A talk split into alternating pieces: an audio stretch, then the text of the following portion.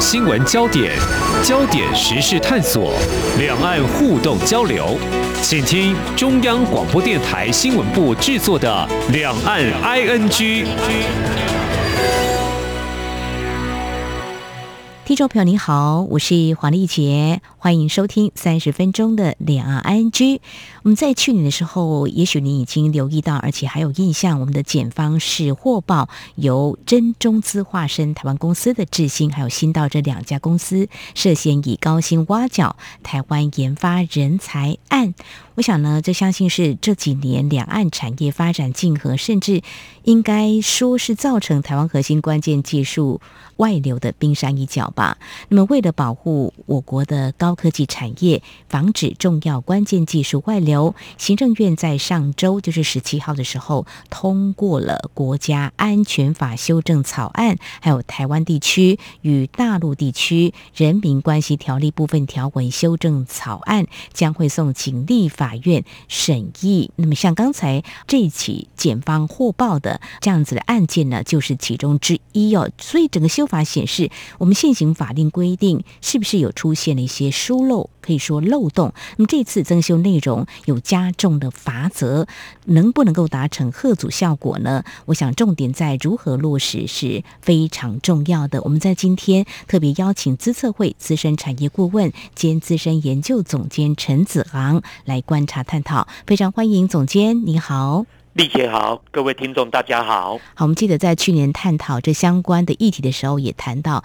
这个人才外流的问题。呃，当时总监也就触及到说，怎么样进行相关的修法。好，如果在接续刚才我所提到，像智新啦、新道，他们当初透过共同投资新创公司的方式，跟中国晶片设计公司合作，在台湾他们私设一个研发中心，并且还以原薪水两倍以上的高薪哦，就挖角我们台湾半岛。导体的研发人才，其实呃，中国高薪来挖角呢，这几年我们都有听到。那事实上呢，也有外媒大篇幅的报道。如果说像这种台湾境内公司跟中国合作挖走台湾人才，就实际面来看，或者说理论上来推，政府要事先防堵，是不是真的还不太容易呢？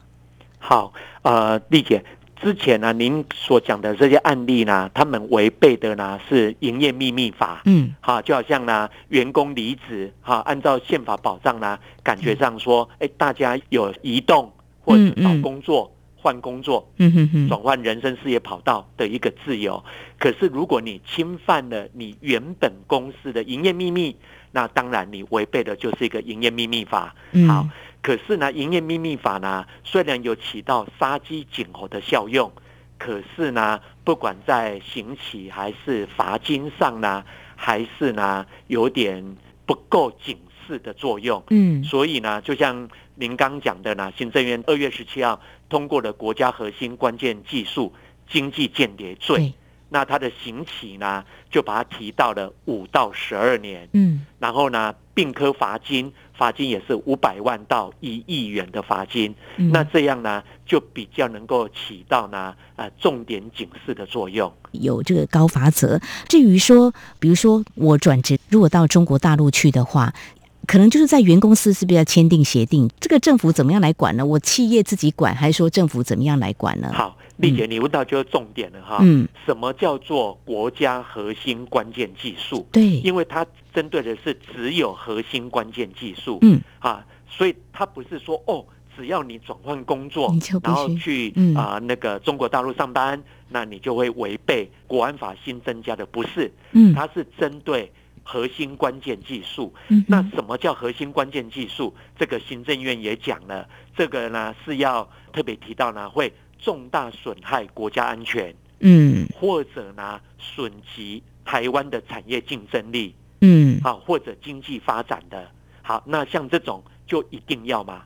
所以如果我转换工作啊，不会损害台湾的安全，也不妨碍台湾的产业竞争力，那当然就无关。好。可是这个核心关键技术要谁来认定呢？是啊，哎，对，是要由那个国科会来认定。嗯，那您也知道呢，现在行政院组织法正要改组嘛，嗯啊，要成立新的一个部会，叫数位发展部。对，然后现有的科技部呢，也要改组为那个国科会。嗯所以呢，他希望呢，关键技术的认定，嗯要由未来的国科会来定定相关的办法。嗯，就是要有配套嘛，要明确，否则刚才我们提的有三大面向。我们怎么知道说我这个技术是不是国家的核心关键技术呢？到时候就会有认定上的一些纷争，所以怎么样来把关？这个是不是也要随时滚动来做检讨？比如说今年可能是一个什么技术？比如说以晶片现在是做到什么样的一个技术的一个程度？那明年的话可能又不一样，这要随时来滚动就对喽。对对，嗯，所以呢，企业界或者所谓的工协会就扮演一个啊跟。产官学一个很重要的角色，那那个有一个团体呢，它这个团体叫做台湾营业秘密保护促进协会。这个协会呢的里监事呢，主要都是啊台湾的半导体的法务长所组成的。嗯，哎，所以呢，他们呢就像您刚提到的呢，滚动式的调整，主要的呢会有一些协会、工会或者业者来跟政府呢随时来反映。这个单位呢，营业秘密保护促进协会是一个非常重要的角色。嗯哼，好，未来会仰赖这样子的一个单位呢，来定定比较清楚的一个定义哦，让这个我们要来把关也比较没有灰色地带，有模糊的地带哦。对，好，那提到这个，我们看到这一次的两岸人民关系条例部分条文修正草案当中，也会针对就受政府委托补助。或出资达一定基准从事核心关键技术业务的人员，就回到刚才我们所探讨，什么叫核心关键技术业务的人员？呃，建立赴中国大陆审查机制啊，违者可处两百万元以上。一千万元以下的罚款，这个呃监管的机制，也就如刚才总监您所提到，也是这样子的一个模式吗？还是您呃有什么样的看法？好，呃，刚刚呢是属于核心关键技术，嗯，可是呢啊，就陆委会啊也修改了两岸人民关系条例，嗯，就像您刚刚讲的，它不光是针对个人，还有针对法人跟团体。嗯，好，那个有受政府资助的，好，那如果是法人跟团体呢？那目前呢比较受到关注的一定是呃中山科学院，嗯，啊，例如在龙潭的啊，或者在新竹的工业技术研究院，或者在台北的资策会，嗯哼，啊，还有高雄的金属中心等等等的这些所谓的研究机构，啊，那这些研究机构呢，他们。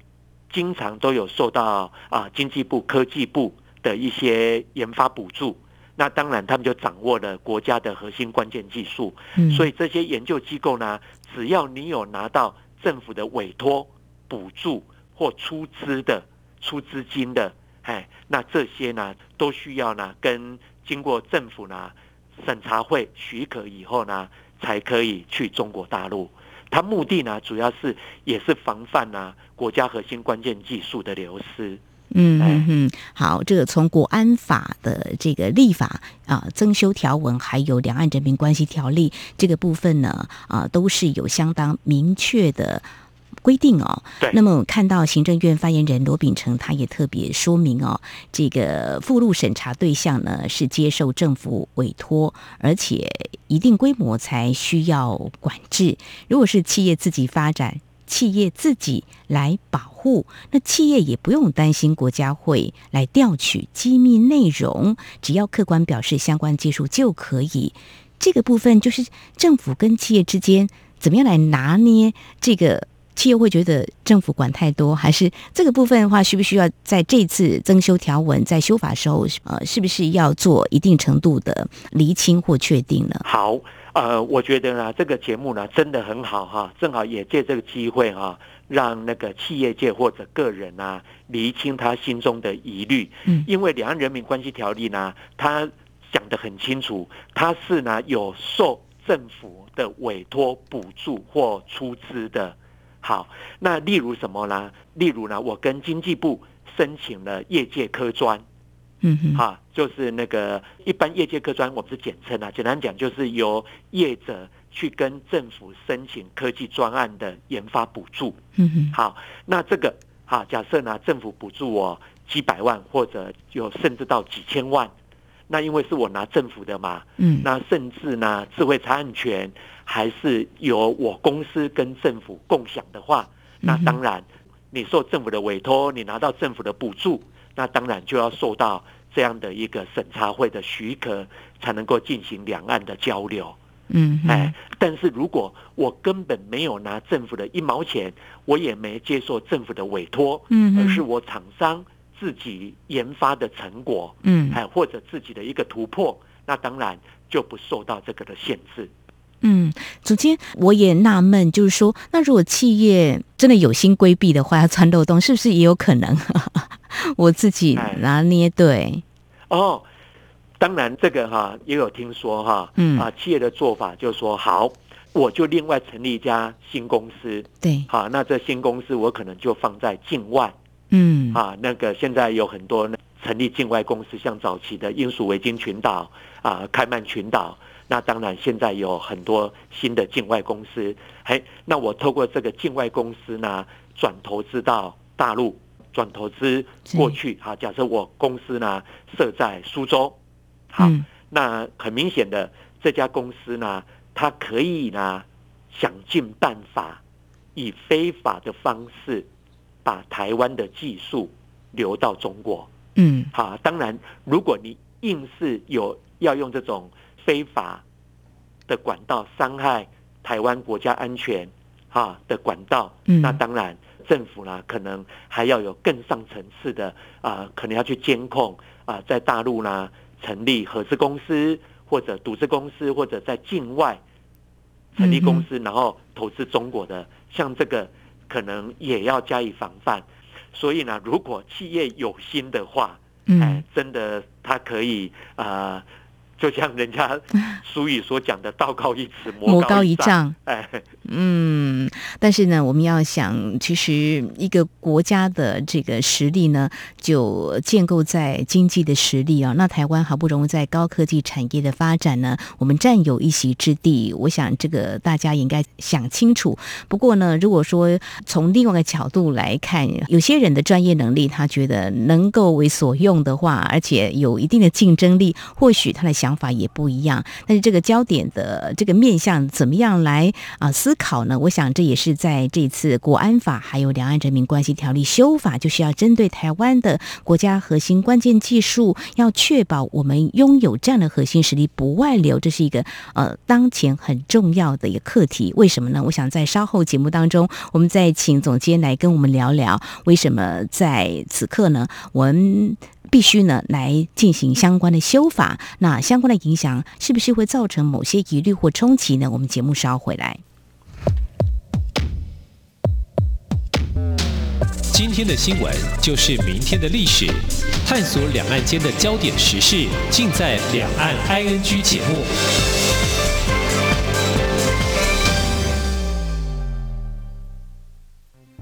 大家好。我是内政部移民署署长钟景坤。自二零二一年十二月三日起，所有在台预期停居留的外来人口，不用担心被通报、查处、管制，请尽快来接种免费的 COVID-19 疫苗。相关资讯可至移民署官网查询。接种疫苗，保护您我健康。有政府，请安心。以上广告由行政院与机关署提供。这里是中央广播电台，听众朋友继续收听的节目《两岸安居》。我们在今天节目当中访问的是资策会资深产业顾问兼资深研究总监陈子昂，来针对在上周行政院通过了有关国安法还有两岸人民关系条例的啊修法，那么主要是针对台湾的国家的核心关键技术，确保不外流啊，还有人才的流失。我想这是针对这几年有关产业竞争，特别是。高科技产业的部分，持续呢，我们啊要来关注的个面向，就是说，或许呢，有些听众朋友会感觉到，哎，我以前前往中国大陆，或说我到其他国家去任职的时候呢，这个嗯，在有一些相关业务的往来，可能都是一个报备就可以了。未来这个是不是要事先申请来做一些审查？总监，对，丽姐，对，没错。各位听众，因为我在工研院前后待了十四年，在自测会前后待了十二年啊，所以有这二十六年。这二十六年来呢，当然我也经常啊代表台湾这边呢啊出差中国大陆，所以呢，在以往呢，是因为我们在公园自测会一定要报备，嗯，好，那当然你企业呢要观光，要商务考察。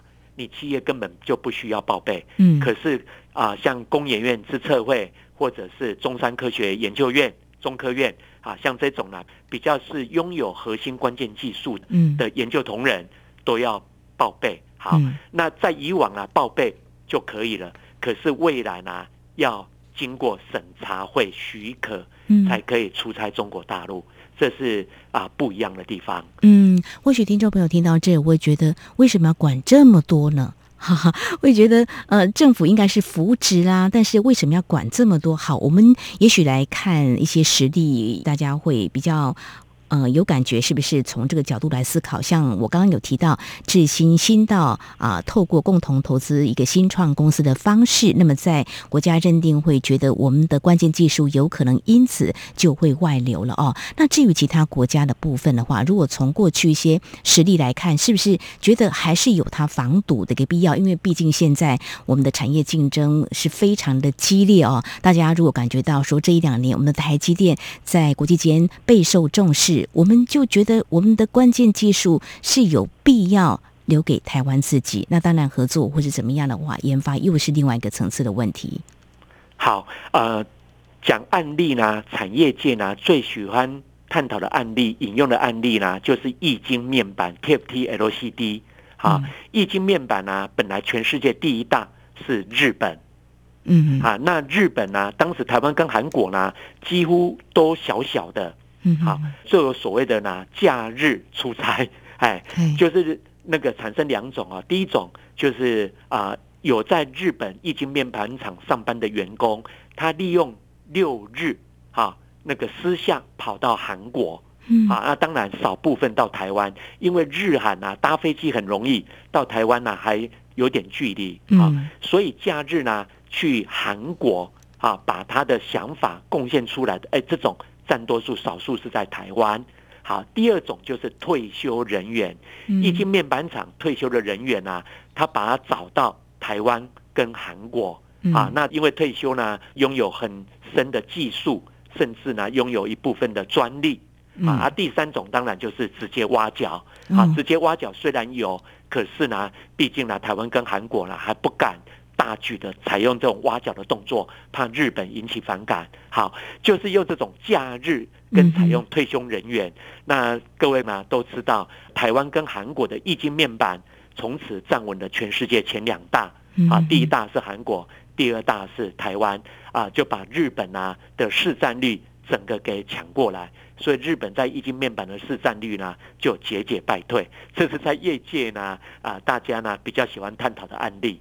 嗯哼，好，非常谢谢总监您的分享，这样的活生生的一个例子啊。那我刚刚有提到说，我用比较直白的字眼，就说政府会不会管太多？就是说对于所谓核心关键技术，对一个国家竞争力来说，这我想不是台湾独有这么做，是不是？其实都是必要的呢？哎，对，事实上世界各国呢，现在都越来越严格的规范。那在以往呢，我们讲常常讲地球村。嗯，所以呢，在定定标准的时候，常常就是世界各国大家呢脑力激荡，然后共同定一个标准。可是自从美中科技战，从川普到现在的拜登，哈，美中科技战形成了一个世界两套系统。也就是说，未来呢，啊，那个中国、俄罗斯跟一带一路会有他自己的一套产业标准，而美国呢、英国、澳大利亚、日本。可能也有自己的另外一套产业标准。嗯，那在这种情形下呢，一个世界两套系统，厂商争过往就很不一样了。是为什么呢？因为美国的技术，它很怕呢流失到中国去。所以呢，美国现在一些重点实验室，甚至呢重点大学的科系，不准啊招中国的留学生。是，哎，已经开始产生呢事先防范的味道。所以在以往不会发生这样的事，可是呢，在未来可见的五到十年，啊，当一个世界两套系统的情形下，这样的事情呢会层出不穷，而且可能会越来越规范。嗯，好，谈到这美中科技战衍生出来的，我们看到就是有不同的供应链，所谓的红色供应链，或是美国的供应链。当然，这也呃链接的问题的话，应该是未来持续关注的一个焦点。所以，包括其他国家，应该也会有类似像台湾这种监管的做法，就是要管理的做法吧？会。呃，例如呢，那个现在美国呢，积极的找他的盟友啊，像那个现在呢，跟欧盟或者他已经建立了四方安全对话，就是美国、澳大利亚、日本跟印度，嗯啊，四方安全对话。那四方安全对话呢，呃，感觉上呢是外交跟军事，可是他们还是会碰触到产业的问题。好，那这次呢，跟澳大利亚、日本跟印度。那当然，美国呢也积极的跟英国、跟欧盟在建立这样的一个体系，哎，所以可能是未来全球的一个趋势。嗯，呃，面对这样的抢人的趋势、产业的发展，但是有些如果说我有这方面的专业，或觉得我可能更有发挥的空间跟机会哦。我刚有提到，就是说有些的核心技术的认定可能会有，嗯，企业他自己认定或国家来做一些标准的一个规范哦。那如何来？将我们定定的法令不会造成产业界的反弹呢？这个有没有什么样可以来做比较好的处理呢？好，呃，我预期哈，因为呢，就像刚刚行政院已经讲了，希望呢是由改组后的国科会来定定相关的一个办法，就是定定了什么叫做核心关键技术。嗯，好，那这一部分呢？啊，丽姐刚也提到呢，是一个滚动式的调整，而这个滚动式呢，就是要有产官学研哈来随时反应跟调整。那研究机构呢，当然就类似呢啊，工研院、智策会、金属中心、中科院，这是有关研究机构跟法人。那工协会团体呢，就像刚刚讲的那个营业秘密这个协会啊，当然有还有像电电工会啊、电脑工会。啊，等等的，所以呢，以后呢，产官学研会针对这部分呢，密集的交流沟通来做轮动式的调整。嗯，哎，这样就比较不会不会产生挂一漏万，或者呢那个错杀。是没有错，没有错。好，那相关的也想请教总监，就是说，以最近很多国家。啊，就是争相请台积电全去投资。那每次遇到这个投资案的时候，其实我们的投审会也都来做审查。那这个部分的话，就是说有些技术，我们怎么样确保我们是拥有的，也没有这样子的一个外流的疑虑呢？好，首先哈，呃，一定是用独资，所以半导体厂呢到国外会担心呢它的关键技术或者它重要的那个制程上面的参数。外流，所以呢，他们会采用独资的方式。好，第二，因为我盖一个晶圆厂啊，十二寸厂至少要一百亿美元。嗯，那不管是美国啊，那个众议院啊，刚刚通过的，他要拨五百二十亿，还是欧盟也是刚刚通过的，他们都是只有几百亿美元。嗯，所以很明显的，几百亿美元不足以拿来盖晶圆厂，那他拿来是干嘛？补助用。为什么？因为你在我美欧设厂，你的成本、土地、劳动力的成本会比较高，会比哪里高？当然，我对照的是台湾。是哈，我如果在美欧设厂，会比台湾建厂的成本大概多百分之二十五左右。嗯，所以呢，我编列这个预算是拿来做补贴。那当然，补贴晶圆厂就比较安心。为什么？因为你是补贴，嗯，而不是呢投资我。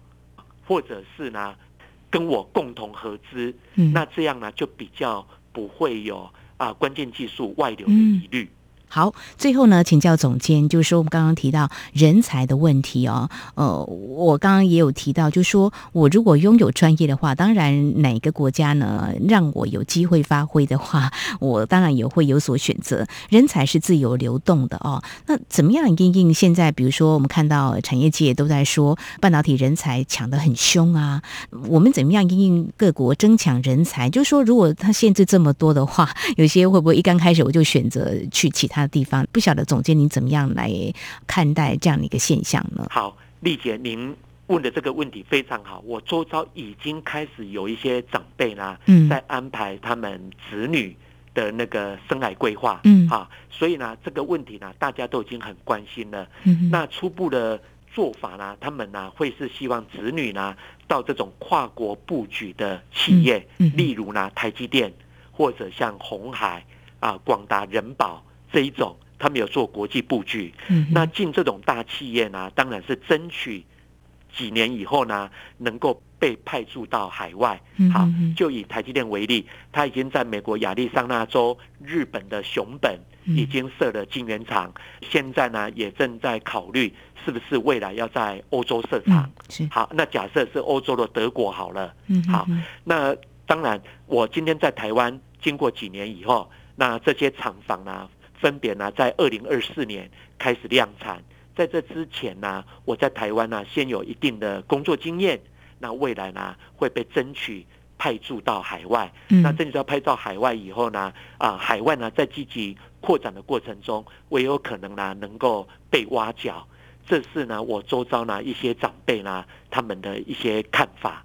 嗯，好，我们希望人才还是能够为台湾所用，被挖角，我们也是祝福。比如说，是不是？也许我们就给他更好的环境，或比较让他留得住的薪水。台湾给的薪水应该还不错吧？哎，对对，现在半导体是人人羡慕的一个工作，嗯，薪资优渥。嗯嗯，好，我们努力加油了哈。呃，我们看到在呃政府呢，因应这个国家的核心关键技术能够确保不外流，所以最近呢，呃，行政院通过了相关修法，未来还要送立法院来审议，我们也会持续来关注。目前看来，在朝野立委呢都是支持的哦。那么至于西部相关配套修订呢，我们也会持续来关心的。好，今天呢，我们针对因应红色供应链，台湾如何确保关键技术跟人才会。非常感谢我们资策会资深产业顾问兼资深研究总监陈子昂提供您非常专业的解析，谢谢您，谢谢，谢谢丽姐，谢谢各位听众。不只有新闻，还有您想知道的两岸时事，都在《两岸 I N G》节目。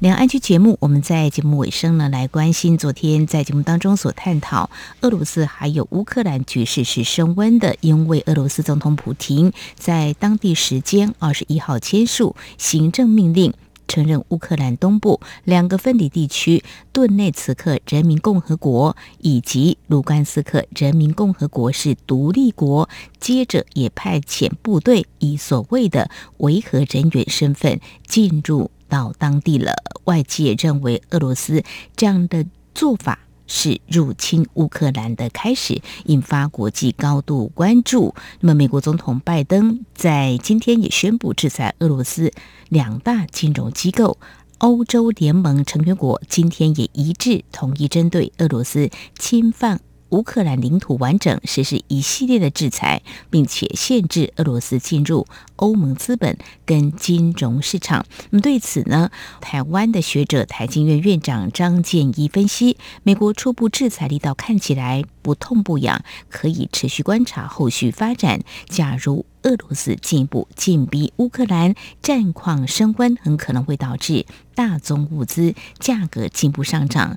会加剧通膨压力，那么台湾也可能会面临输入性通膨的威胁。而新展投资总监办公室今天发布乌克兰危机对全球金融市场的影响报告，内容也提到同样看法。俄罗斯就占全球 GDP 百分之一点八，俄乌情势导致经济危机扩散的风险。偏低，带来更大威胁将是能源价格飙升，而这是在节目当中，我们也会持续来关注。好，今天节目呢就为听众朋友进行到这儿，非常感谢您的收听，黄丽杰祝福您，我们下次同时间空中再会。